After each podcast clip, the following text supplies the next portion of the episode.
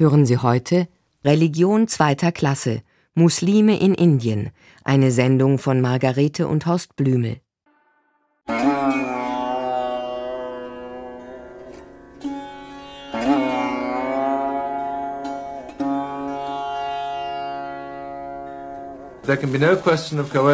Keine Frage. Eine Vielzahl Gleichgesinnter darf nicht unter die Knute einer Regierung kommen, die mehrheitlich einer anderen Gemeinschaft dient. Die einzige Alternative zu einer solchen Nötigung ist die Teilung. And the only alternative to coercion is partition.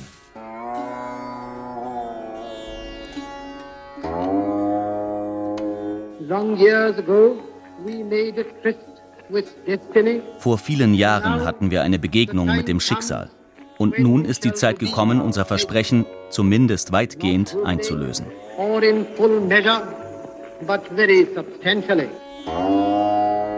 Mit diesen Worten hatten Indiens britischer Vizekönig Lord Mountbatten und Jawaharlal Nehru Indiens Bevölkerung auf die Unabhängigkeit des Landes eingestimmt.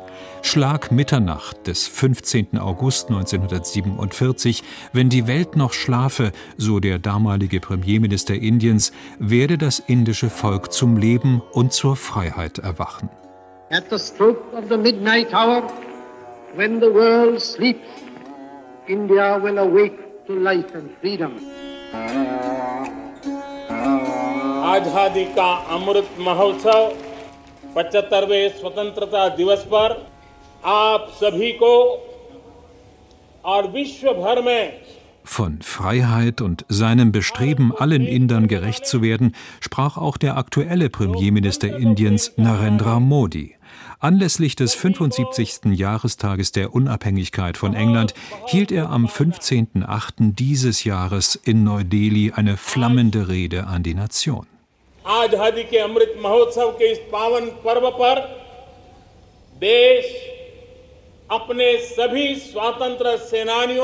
Eine Ansprache, sagt der Journalist und Historiker Zia Us-Salam, in der Modi wiederholt seinen Stolz auf unser kulturelles Erbe betonte.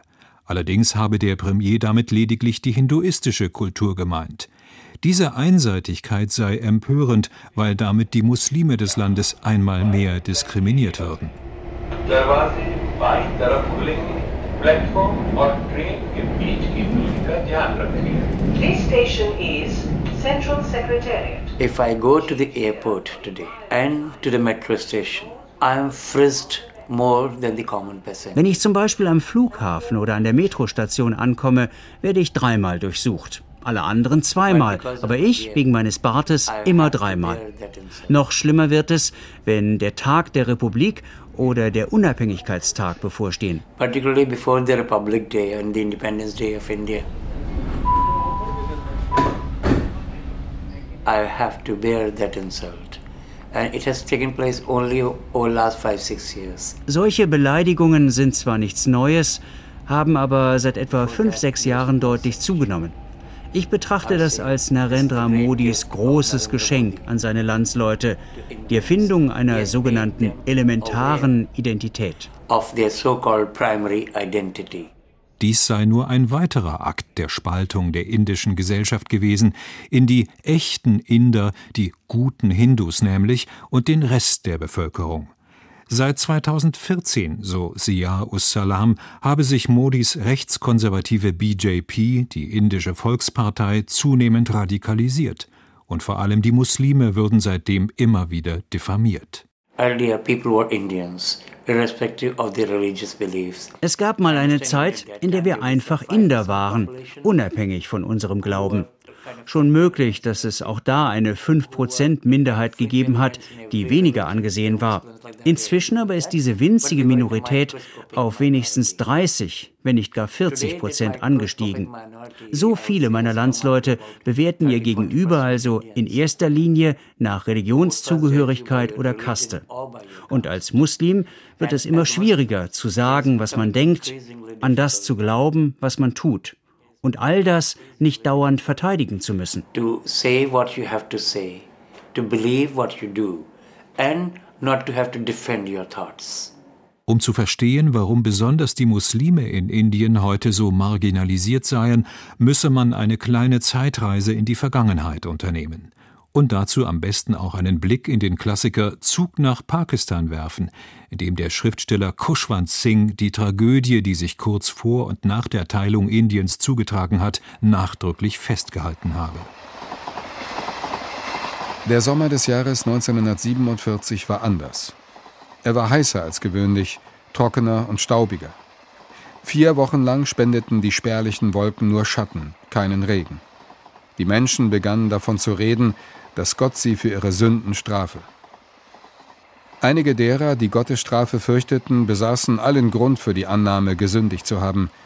Ausgelöst durch Berichte über die beabsichtigte Teilung des Landes in ein hinduistisches Indien und ein muslimisches Pakistan, waren bereits im Jahr zuvor in Kalkutta schwere Unruhen ausgebrochen. Innerhalb weniger Monate war die Zahl der Todesopfer auf viele Tausende gestiegen. Die Muslime behaupteten, die Hindus hätten mit dem Morden angefangen. Nach Meinung der Hindus waren die Muslime schuld. Tatsache ist, dass beide Seiten Menschen erstochen, erschossen, mit Speeren aufgespießt und mit Keulen totgeknüppelt haben. Als einiges darauf der neue Staat Pakistan offiziell ausgerufen wurde, schlugen die Unruhen in eine wilde Flucht um. Um sich in Sicherheit zu bringen, verließen Millionen von Sikhs, Hindus und Muslimen ihre ursprüngliche Heimat und brachen zu neuen Gestaden auf. Die Unabhängigkeit von England, der Herzenswunsch indischer Nationalisten, verwandelte sich spätestens nach Bekanntgabe der Grenze, die Indien und das neu gegründete Pakistan fortan voneinander trennte, in einen Albtraum. Denn nachdem die muslimische Minderheit den von den Hindus favorisierten indischen Einheitsstaat nicht gebilligt hatte, waren die ehemaligen Kolonialherren unter Druck geraten. Mit einem Federstrich zogen die Briten die Grenzlinie auf Basis der religiösen Mehrheiten in den größeren Provinzen. Im Zuge dessen wurden ganze Dorfgemeinschaften und Tausende von Familien auseinandergerissen.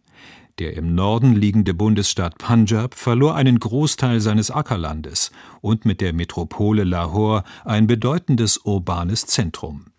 Bengalen wurde in das zu Indien gehörende Westbengalen und das Pakistan zugeschlagene Ostbengalen aufgeteilt.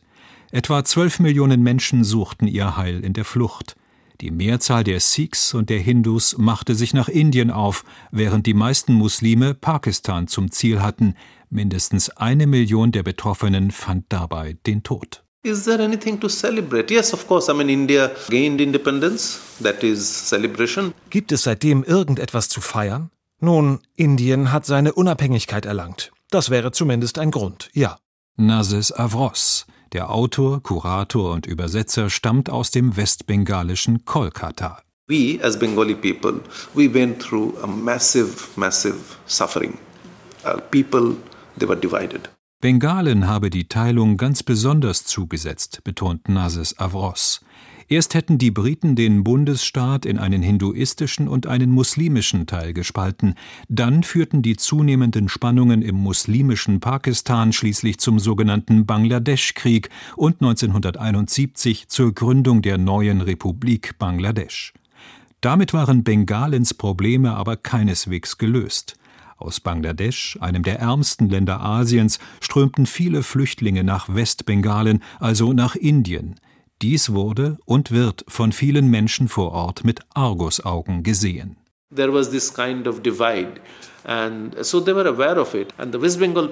Die Spaltung hier in Westbengalen war sehr deutlich.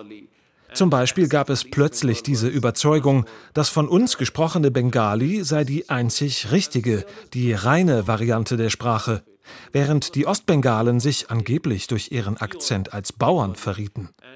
So wurde das kommuniziert. Und man schaute und schaut auf die Flüchtlinge herab. Pakistan claims that Kashmir is an internationally recognized disputed territory between the two nations. Dass die Teilung Indiens bis heute tiefe Wunden hinterlassen hat, dokumentiert nicht nur das Beispiel Bengalen. Sehr deutlich wird dies vor allem am Konflikt um die Region Kaschmir.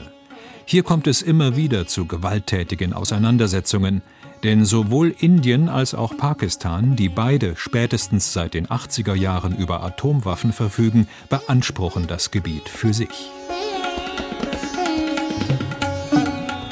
Mehr als zwei Prozent der indischen Bevölkerung bekennen sich zum Christentum. Ähnlich verhält es sich mit den Anhängern des Sikhismus, während jeweils knapp ein Prozent der Menschen dem Buddhismus und dem Jainismus angehören. Knapp 80 Prozent der Inderinnen und Inder bekennen sich zum Hinduismus, mehr als 14 Prozent zum Islam. Damit ist Indien mit seinen mehr als 200 Millionen Muslimen nach Indonesien weltweit das Land mit dem zweitgrößten islamischen Bevölkerungsanteil. Bereits im 8. Jahrhundert betraten muslimische Händler die Bühne, gefolgt von plündernden Mongolen und Sufi-Missionaren, die ihrerseits zur Ausbreitung des Islam beitrugen.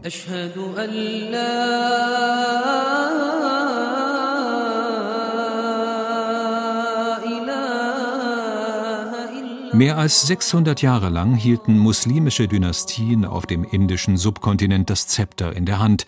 Bis 1858 stellte das Mogulreich mehr als 300 Jahre lang einen auf dem indischen Subkontinent beheimateten muslimischen Staat dar. Viel später, als die Briten ihre Vorherrschaft in Indien reklamierten, traten die Muslime in die zweite Reihe. Der Historiker und Modi-Biograf Nilanjan Mukhopadhyay. If you look at India as a you know historically look at the state, you have to understand that we are a multi-religious society. Unsere Gesellschaft ist seit langem multireligiös aufgestellt. Ich will nicht behaupten, dass das Verhältnis von Hindus und Muslimen immer ideal gewesen wäre. Über die Jahrhunderte des Miteinanders hinweg hat es auch Konflikte gegeben, die sich zum Teil über mehrere Jahre hingezogen haben. Aber es galt stets die Übereinkunft, wir leben hier zusammen halten dabei aber eine gesunde soziale Distanz ein und bleiben weitgehend unter unseresgleichen.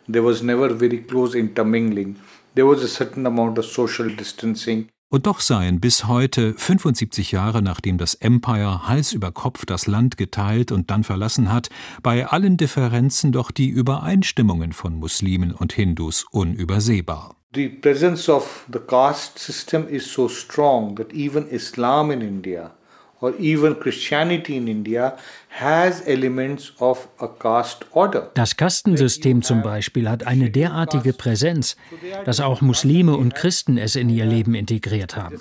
Christen und Muslime in Indien verfügen also auch über diverse Kastengruppen, deren Abkömmlinge dann zum Beispiel immer Schneider werden oder eben Schlosser oder Metzger. Auch bei Muslimen und Christen ist das Kastensystem stark von hierarchischem Denken durchdrungen, ähnlich wie bei den Hindus, wo etwa die Brahmanen ganz weit oben an der Spitze stehen. Für Außenstehende ist all das schwer nachzuvollziehen. Unsere Politik, einfach alles, worum es sich hierzulande dreht, steht mit dem Kastenwesen in Verbindung. Every issue has a certain linkage with the caste division within the country. Außerdem prägen gewisse internalisierte Auffassungen die Beziehungen der Religionsgruppen, vor allem wenn es um Hindus und Muslime geht. So klagen indische Muslime manchmal hinter vorgehaltener Hand, die Hindus seien gar nicht so tolerant und friedlich, wie das gern kolportiert werde. Nur bei Regional- oder Parlamentswahlen, wenn es um Stimmenfang gehe, zeige man sich plötzlich liberal und entgegenkommend, vor allem weil die muslimische Bevölkerung in einigen Landesteilen das Zünglein an der Waage sei. Manche Hindus hingegen halten Muslimen vor, sie seien besonders aggressiv, hätten Verbindungen zu islamistischen Terrorgruppen und wollten Hindu-Frauen heiraten, um sie zu konvertieren. We have these prejudices, we have these notions. There is this general belief among Hindus that Muslims they have unhygienic practices. Dies gehört zu den Vorurteilen, die kursieren. Ebenso wie die Unterstellung, Muslime seien eher unsauber. Das wird stereotyp wiederholt. Und dann heißt es, Muslime würden wesentlich seltener ein Bad nehmen als Hindus. Das jedoch fußte damals einmal darauf, dass der Islam in einer eher trockenen Region entstanden war, anders als weite Teile Indiens, in denen es reichlich Wasser gab und gibt. Islam was birthed in a region where there was scarcity of water. It is not like in India where there is an abundance of flowing water. Solcher Klischees bedienen sich auch Indiens Hindu-Nationalisten, die sehr plakativ immer wieder die Unterschiede zwischen Hindus und Muslimen in den Vordergrund rücken. Der Hindu-Nationalismus, der die Erschaffung einer Hindu-Nation propagiert, ist bereits seit langem auf dem indischen Subkontinent verwurzelt. Auftrieb genommen hat das Ideal der Hinduisierung während der britischen Kolonialherrschaft, dann nochmals nach der Teilung des Landes, als das gespannte Verhältnis von Hindus und Muslimen seinen Höhepunkt erreichte. Mit Gründung der Bharatiya Janata Party, der rechtskonservativen indischen Volkspartei, betrat der Hindu-Nationalismus im Jahre 1980 offiziell die politische Bühne. Unter Narendra Modi führt die BJP als Regierungspartei heute unverhohlen ihren Feldzug gegen die Minderheiten des Landes. Christen etwa werden auf offener Straße von radikalen Hindus angegriffen oder an der Ausübung ihrer religiösen Praktiken gehindert. Vor allem aber haben es die Hindu-Nationalisten auf die größte Minderheit in Indien, auf die Muslime abgesehen, sagt der Journalist und Historiker Zia Us-Salam.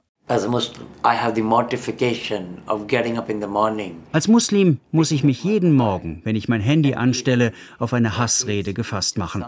Oft ist das einer der BJP-Führer, der da Gift versprüht. Meist haben diese Leute uns, die Muslime, im Visier.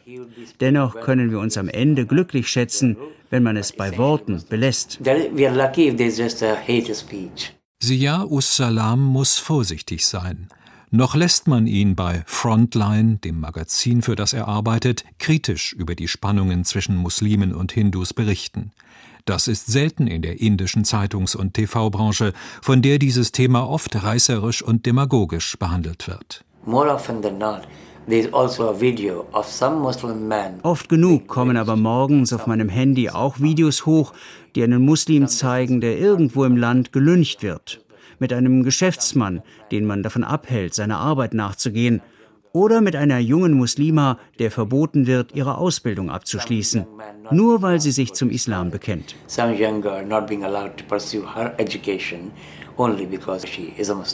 Dass die anderen fremd und bedrohlich bleiben, besonders wenn sie Muslime oder Christen sind, dafür sorgen gewisse Kräfte aus dem politischen Lager der Hindu-Nationalisten. Der Autor Nilanjan Mukhopadhyay beschäftigt sich seit fast 40 Jahren mit diesem Thema. Er hat hierzu 2013 eine Biografie des heutigen Premierministers Narendra Modi verfasst und zahlreiche Bücher, Essays und Kommentare zum Aufstieg der Hindu-Nationalisten geschrieben. My last book came out in December mein bisher letztes Buch ist im vergangenen Dezember herausgekommen. Darin beleuchte ich den Tempelstreit von Ajodhya, der den Vertretern des Hindu-Nationalismus großen Zulauf beschert hat. It has been primarily through the agitation for a Ram temple at the city of Ayodhya. In diesem Sachbuch beschreibt Nilanjan Mukhopadhyay, wie rechtskonservative BJP-Politiker den hinduistischen Gott Rama zu ihrer Ikone machen, um so besonders viele Wählerstimmen der Hindus auf sich zu vereinen. Als die BJP Ende Mai 2019 wiedergewählt wurde, kommentierte Narendra Modi das mit einem Gott Rama lebt in jedem von uns, und wir alle tragen die Verantwortung dafür, sein Werk zu erfüllen. Sein Werk war zweifellos eine Anspielung auf den seit vielen Jahren bestehenden Streit zwischen Muslimen und Hindus um ein Stück Baugrund in der nordindischen Stadt Ajodhya, die von Hindus als Geburtsort Ramas reklamiert wird. Auf dem Grundstück, auf dem Hindus einen neuen Rama-Tempel erbauen wollten, stand jedoch seit 1527 eine von einem früheren Mogulherrscher errichtete Moschee. 1992 hatten militante Hindus die Moschee zerstört. Ohne Zweifel wollte Modi mit der Wortschöpfung sein Werk jedoch auf einen noch nicht erledigten Job hinweisen. Das alles musste final noch von höchster Stelle abgesegnet werden. Ende 2019 verkündete der oberste Gerichtshof das, was alle längst erwartet hatten. Das Grundstück wurde den Hindus zugesprochen. Der rechtliche Rahmen war also geklärt. Der Streit geht weiter. Now the temple is being built. Also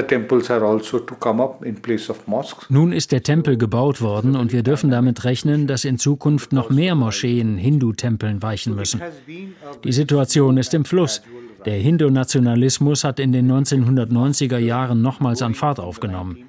Seit 2014 mit Narendra Modi als Premierminister hat sich die Bewegung dann in ganz neue Höhen aufgeschwungen.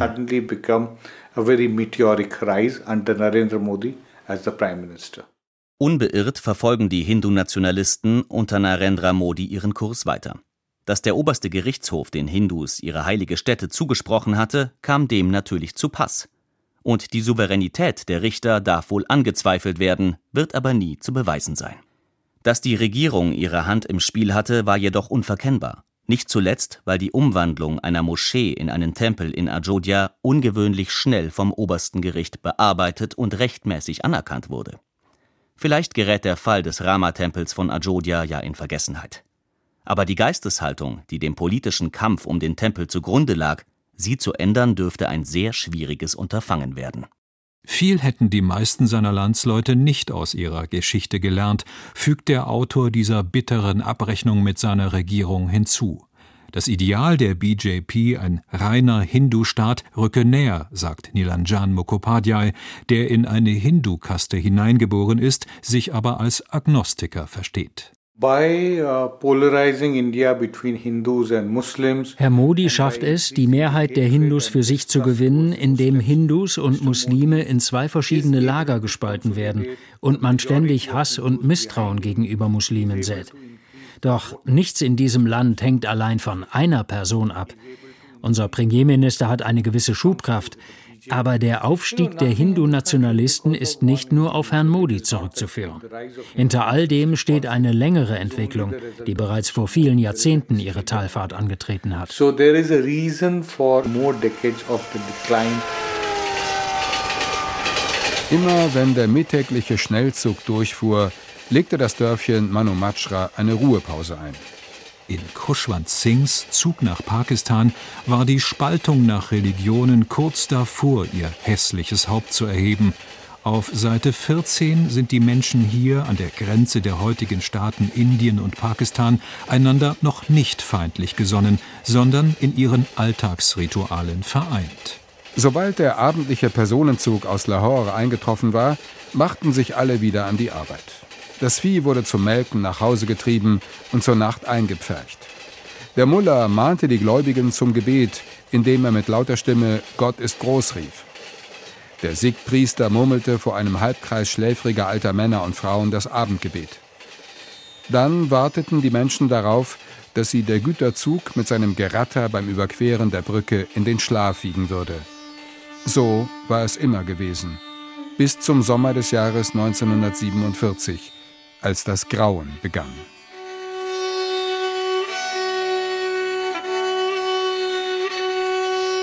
Mr. Modi has picked up a master's degree, a master's degree in social science. Herr Modi hat ein Masterdiplom in Sozialwissenschaften. Das erzählte er mir zumindest, als wir wegen seiner Biografie zusammenkamen.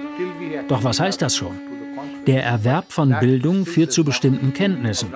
Aber am Ende gilt es doch, dieses Wissen auch richtig anzuwenden, nicht wahr? You can be knowledgeable, but you have to apply it properly.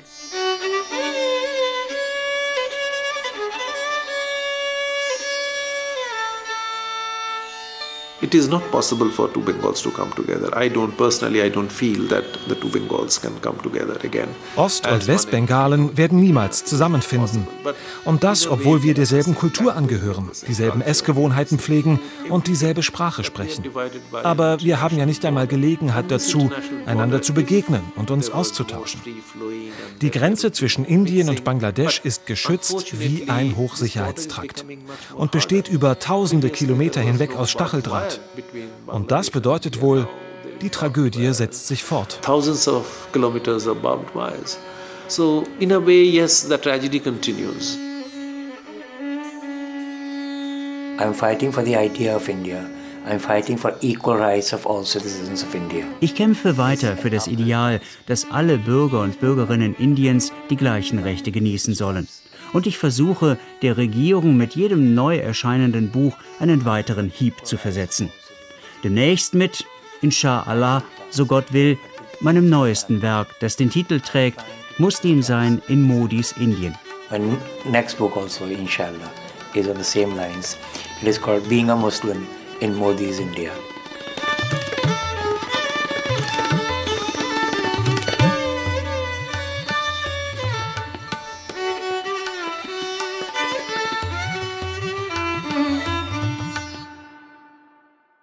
In SWR 2 Glauben hörten Sie eine Sendung von Margarete und Horst Blümel, Religion zweiter Klasse, Muslime in Indien.